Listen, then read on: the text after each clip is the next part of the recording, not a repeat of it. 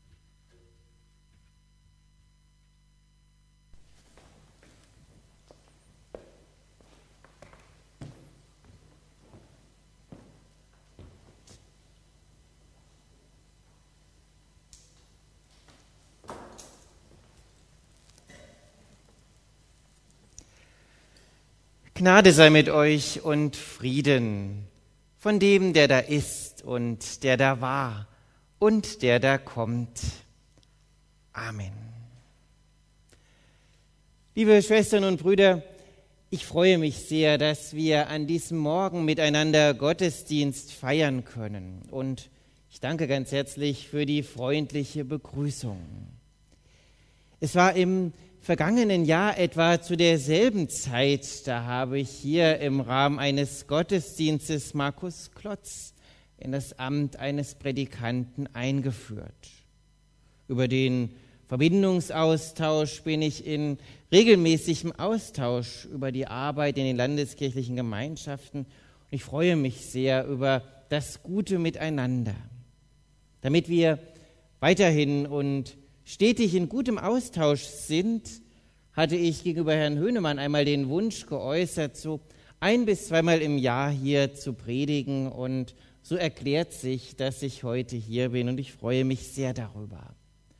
Ein Wort noch zu meiner Person. Es ist tatsächlich schon etwas mehr als ein Jahr, dass ich in Kassel bin. Und zwar, wir haben ja hier zwei Dekane, einmal Frau Heinrich und mich. Frau Heinrich ist für die funktionalen Dienste zuständig und ich für die Kirchengemeinden und für die Begleitung von Pfarrerinnen und Pfarrer, die hier Dienst tun. Mit meiner Frau und unseren vier Kindern wohnen wir gar nicht weit von hier drüben in der Sporstraße. Und bevor ich nach Kassel gekommen bin, war ich für 13 Jahre Pfarrer im Kirchenkreis Schmalkalden in Thüringen. Das vergangene Jahr habe ich genutzt, um viele Menschen kennenzulernen, das kirchliche Leben hier in Kassel, wie Menschen glauben und leben und wie die Gemeinden so sich aufbauen und einbringen. Ich war viel unterwegs, habe viele Gottesdienste gefeiert und bin auch immer noch dabei, vieles kennenzulernen. Und auch dazu gehört dieser Morgen. Ganz herzlich grüße ich auch alle, die, die heute am Bildschirm mitfeiern, in Gottes Geist, der jede Trennung, jede sichtbare Trennung überwinden kann, sind wir miteinander verbunden. In dieser Verbundenheit feiern wir Gottesdienst und wir wissen Gott auch an diesem Morgen im Hören, im Beten, im Bekennen unter uns. Die letzten Wochen und Monate waren von unzähligen Festlegungen bestimmt. Corona-Regeln haben das eigene Leben und das Miteinander so verändert, wie wir es wohl kaum bisher kannten. Wo ansonsten Gemeinschaft gefördert wird, da galt auf einmal Abstand nehmen. Das ist ja gar nicht so leicht einen Mund-Nasenschutz tragen, in die Armbeuge niesen, Flächen desinfizieren und vieles mehr. Im Dekanat haben wir mindestens einmal die Woche Anweisung vom Landeskirchenamt bekommen, meistens so ein Text mit zehn Seiten, was jetzt wieder zu berücksichtigen wäre, damit man auf den neuesten Stand der Erkenntnisse ist. Und es war gar nicht so einfach, das erst einmal zu verstehen und dann umzusetzen. Zwischenzeitlich wurden einige der Regeln ersetzt, relativiert oder aufgehoben. Und auch unser kirchliches Leben war von einem auf den anderen Tag voller neuer Regeln. Sie betrafen das Öffnen von Kirchen und Gemeindehäusern, das Feiern von Gottesdiensten und das Besuchen von Alten und Kranken. Mit strikten Regeln sollte verhindert werden, dass sich Menschen mit dem Coronavirus infizieren. Und in Deutschland ist das ja wirklich auch bisher gut gelungen. Auch hier in Kassel die Zahl der Infizierten sinkt immer weiter, auch die Erkrankungsraten. Und in den Krankenhäusern müssen nur noch einzelne wenige behandelt werden. Regeln, so haben sich gezeigt hier, haben sich als gut und richtig erwiesen. Das ist nicht immer bei Regeln so und oftmals weiß man es erst hinterher besser. Aber Regeln, das hat so etwas ganz Besonderes. Regeln und wir, vielleicht denken viele an die Gebote, aber um das, worum es uns heute gehen soll und gehen wird, das geht noch in eine andere Richtung. Regeln durchziehen den Abschnitt aus dem Brief an die Christen in Rom, über den wir heute nachdenken wollen. Regeln für das Leben, Lebensregeln, damit unsere Gemeinschaft gut funktioniert, damit wir gut und gerne zusammenleben. So schreibt Paulus im zwölften Kapitel des Römerbriefes über das Leben in der Gemeinde. Und was wir da vorfinden, das ist so grundlegend, so gut und wichtig, dass es gerne auch hier in Kassel bei uns Anwendung finden kann und soll. Der Apostel Paulus schreibt den Christinnen und Christen in Rom und mit ihnen auch uns. Vergeltet niemandem Böses mit Bösem. Seid auf Gutes bedacht gegenüber jedermann. Ist möglich, so viel an euch liegt, so habt mit allen Menschen Frieden. Rächt euch nicht selbst, meine Lieben, sondern gebt Raum dem Zorne Gottes, denn es steht geschrieben, die Rache ist mein, ich will vergelten, spricht der Herr. Vielmehr, wenn deinen Feind hungert, so gib ihm zu essen, dürstet ihn, so gib ihm zu trinken. Wenn du das tust, so wirst du feurige Kohlen auf sein Haupt sammeln. Lass dich nicht vom Bösen überwinden, sondern überwinde das Böse mit Gutem. Herr unser Gott, wir bitten dich, dass dein Wort nicht nur unseren Verstand erreicht, sondern auch das Herz anrührt, dass es uns eine Hilfe im Glauben und für das Leben sei. Und tue meinen Mund auf, dass ich dein Wort recht verkündige. Amen. Es hat Martin Luther einmal über den Römerbrief gesagt, diese Epistel ist das rechte Hauptstück des Neuen Testaments und das allerlauteste Evangelium, welche wohl würdig und wert ist, dass sie ein Christenmensch nicht allein von Wort zu Wort auswendig wisse, sondern täglich damit umgehe, als mit täglichem Brot der Seele. Allein von Wort zu Wort auswendig wissen müssen wir, liebe Schwestern und Brüder, den Römerbrief sicher nicht. Aber das, was darin steht, viele Gedanken sind so wichtig, dass es sich lohnt, täglich damit umzugehen. Nehmen wir uns etwas Zeit und schauen wir ein wenig genauer hin, was Paulus uns zum Nachdenken aufgibt. Vergeltet niemandem Böses mit Bösem, seid auf Gutes bedacht gegenüber jedermann weil sich das normalerweise anders verhält, schreibt Paulus uns das. In der Regel ist es ja so, wir sind gut zu denen, die gut zu uns sind und die uns böse gegenübertreten, denen sind wir zumindest irgendwie gram. Ich weiß nicht, wer von Ihnen gerne Sonntagabend den Tatort schaut, aber Fernsehkrimis zeigen ja oft, wie so Selbstjustiz verbreitet ist. Menschen werden Opfer eines Verbrechens, sehnen sich nach Gerechtigkeit und greifen selbst zur Rache, weil sie den Ermittlern der Justiz nicht trauen oder auch weil sie nicht wissen, wie sie mit den Gefühlen umgehen können. Und meistens, meistens wird dann der Schaden noch größer. Jemand, der irgendwie einen anderen, der ihm Böses und Schlimmes zugefügt hat, wieder vergilt, der gerät selber dadurch in Schuld. Gehen wir etwas weiter runter, dann kennen Sie vielleicht das Sprichwort, wie man in den Wald hineinruft, so schallt es auch zurück. Jeder Krieg erklärt sich auf diese Weise und eigentlich schon jeder Nachbarschaftsstreit. Nicht, dass es Streit nicht geben sollte und könnte und dass es nicht eine gute Form von Auseinandersetzung sei. Es ist oft wichtig, um unterschiedliche Positionen zu ringen, doch hier ist etwas anderes gemeint. Niemandem Böses mit Bösem vergelten. Wo immer wir das erleben und unsere Welt ist voll von Bösem, so sollen wir es doch nicht mit eben demselben Bösen vergelten.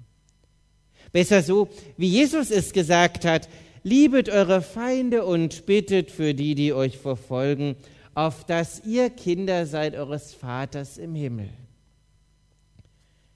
Dann passt es vielleicht, dass jemand, der Böses tut, durch Gutes, das er empfängt und erfährt, beschämt wird und sich vielleicht ändert.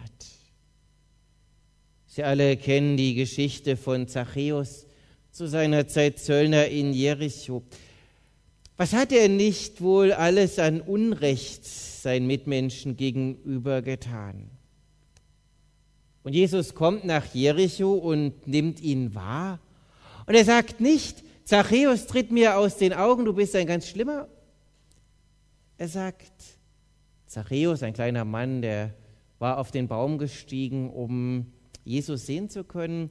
Jesus sagt zu ihm, Zachäus, steig eilend herunter, denn ich muss heute in deinem Hause einkehren. Die Leute wären etwas ungehalten und mürrisch, dass Jesus nun gerade zu dem geht, aber am Ende verteilt Zachäus die Hälfte seines Besitzes unter den Armen. Und Jesus sagt, heute, Heute ist diesem Hause Heil widerfahren. Und so ist es, wenn jemand Böses nicht mit Bösem heimzahlt. Paulus sagt auch, ist möglich, so viel an euch liegt, so habt mit allen Menschen Frieden. So viel an euch liegt, nicht immer liegt es an uns, oft auch nicht, aber Oft können wir auch etwas tun. Mit allen Menschen Frieden haben. Warum denn eigentlich nicht? Eine große Aufgabe ist es und Frieden noch ein viel größeres Wort. Aber denken wir auch daran, dass Unfrieden oder gar Krieg oftmals mit Unverständnis, das einzelne Menschen einander gegenüber aufbringen, beginnt. Und manchmal denke ich mir, wie schön könnte unsere Welt sein, wenn das Wort Krieg in den Nachrichten einfach nicht mehr vorkommen würde. Wahrscheinlich wäre die Tagesschau da nach fünf Minuten zu Ende, aber es könnte ja gut sein, wenn Reporterinnen und Reporter immer nur noch gute Nachrichten übermitteln würden. Und wie weit sind wir doch tatsächlich von diesem Zustand entfernt.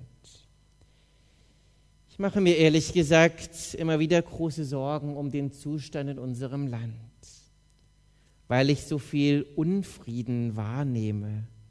Und weil ich so viel Unfrieden wahrnehme und das, obwohl wir so gut durch die Corona-Krise gekommen sind wie kaum ein anderes Land. Und obwohl es uns dank des enormen Wirtschaftswachstums im letzten Jahrzehnt meistens besser geht als noch unseren Eltern und Großeltern. Einzelne Ausnahmen gibt es immer, aber so in der Gesamtbefindlichkeit eines Volkes. Und dass Rassismus ein ernstes Problem auch in unserem Land wieder einmal sein würde, das war vor Jahren noch nicht auszudenken. Noch einmal es fängt im Kleinen an. Aber auch die Überwindung des Bösen fängt im Kleinen an. Wie das funktionieren kann, das sagt Paulus auch. Recht euch nicht selbst, meine Lieben, sondern gebt Raum dem Zorn Gottes. Denn es steht geschrieben, die Rache ist mein, ich will vergelten, spricht der Herr. Die Rache ist Gottes Sache. Wir wollen das nicht selbst tun, sondern ihm überlassen. Das ist eine schwere Aufgabe. Und es fällt oft nicht leicht. Und wie gerne würde ich der oder dem genau in derselben Weise begegnen, wie er oder sie mir begegnet ist. Aber genau das soll ich, so der Apostel, Gott selbst überlassen. Ich darf es ihm selbst überlassen und ich will es auch. Und Paulus sagt, was wir stattdessen tun sollen. Wenn deinen Feind hungert, gib ihm zu essen, dürstet ihn, so gib ihm zu trinken.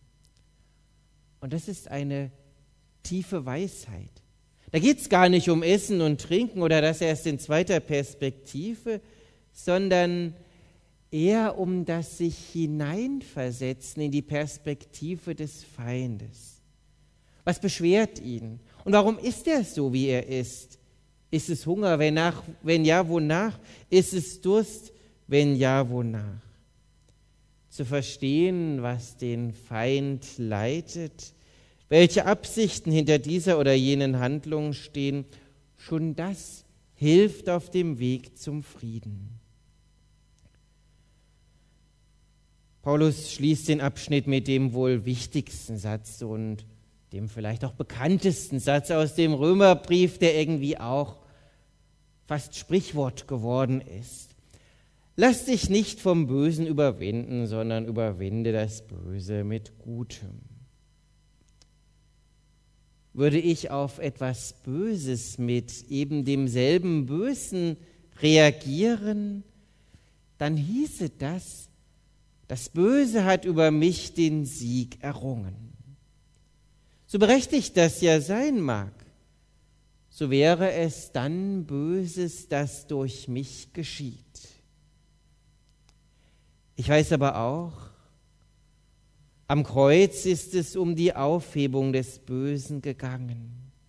Weil Gott das Böse nicht wollte, hat er am Kreuz das Böse besiegt.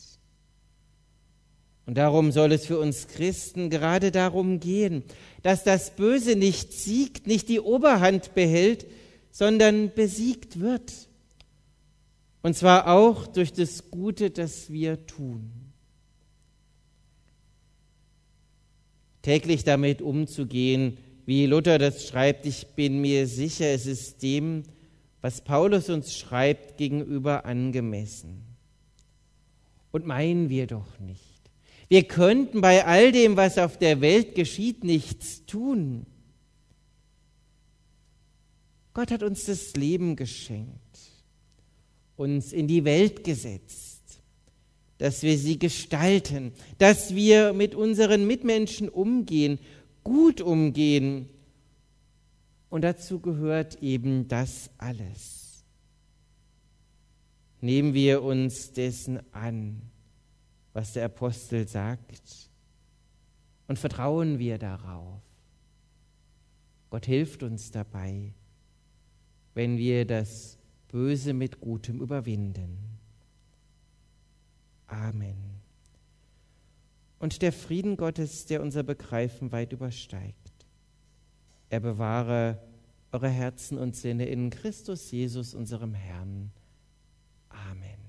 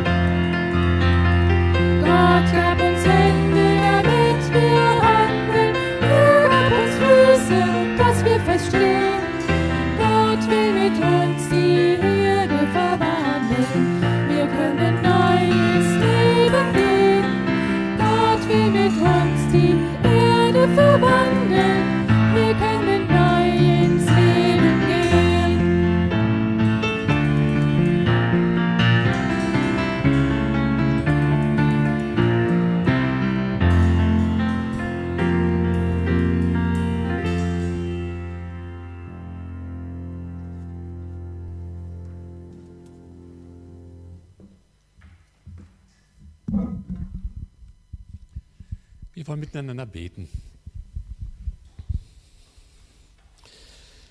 Himmlischer Vater, es sind Ferien. Es sind Ferien für unsere Kinder, für unsere Schüler, Urlaubszeit. Wir bitten dich, Herr, dass du diese Zeit segnest, dass du unsere Kinder, unsere ganze Gemeinde auch bewahrst vor Krankheit, dass du ihnen Erholung schenkst und Segen, dass du ihnen eine gute Zeit schenkst.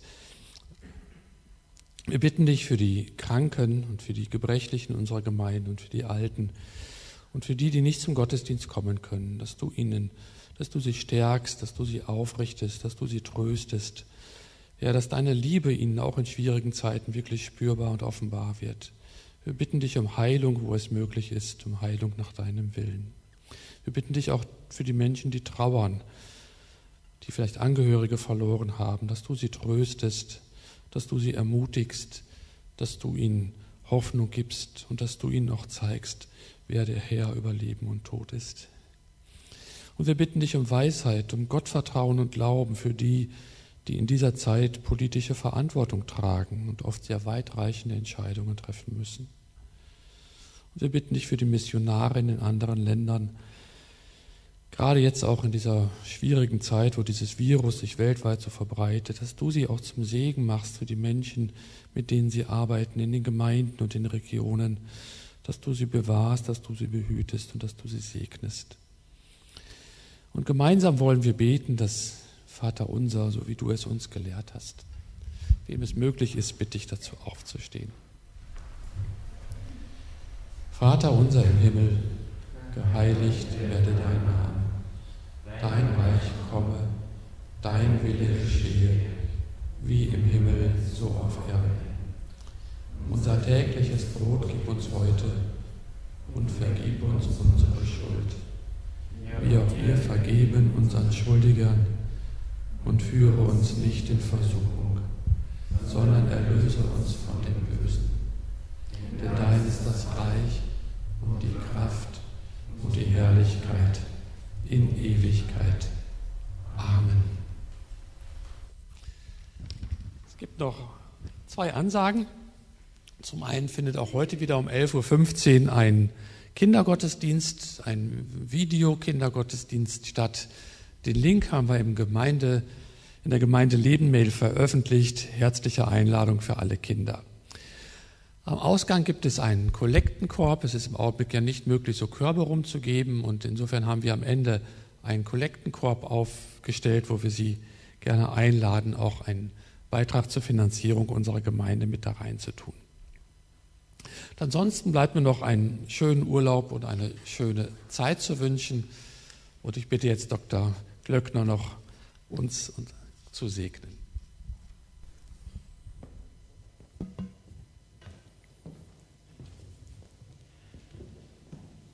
Wir sind am Ende unseres Gottesdienstes. Ich danke herzlich für die schöne, eindrückliche Musik und die gute Gemeinschaft und denke dabei gerade auch an die, die am Bildschirm mit uns feiern. So empfangt den Segen des Herrn. Gottes Segen umhülle euch wie ein Mantel, dass nichts Böses euren Körper und eure Seele anrühre. So segne und behüte euch der allmächtige und barmherzige Gott, der Vater, der Sohn und der Heilige Geist. Amen.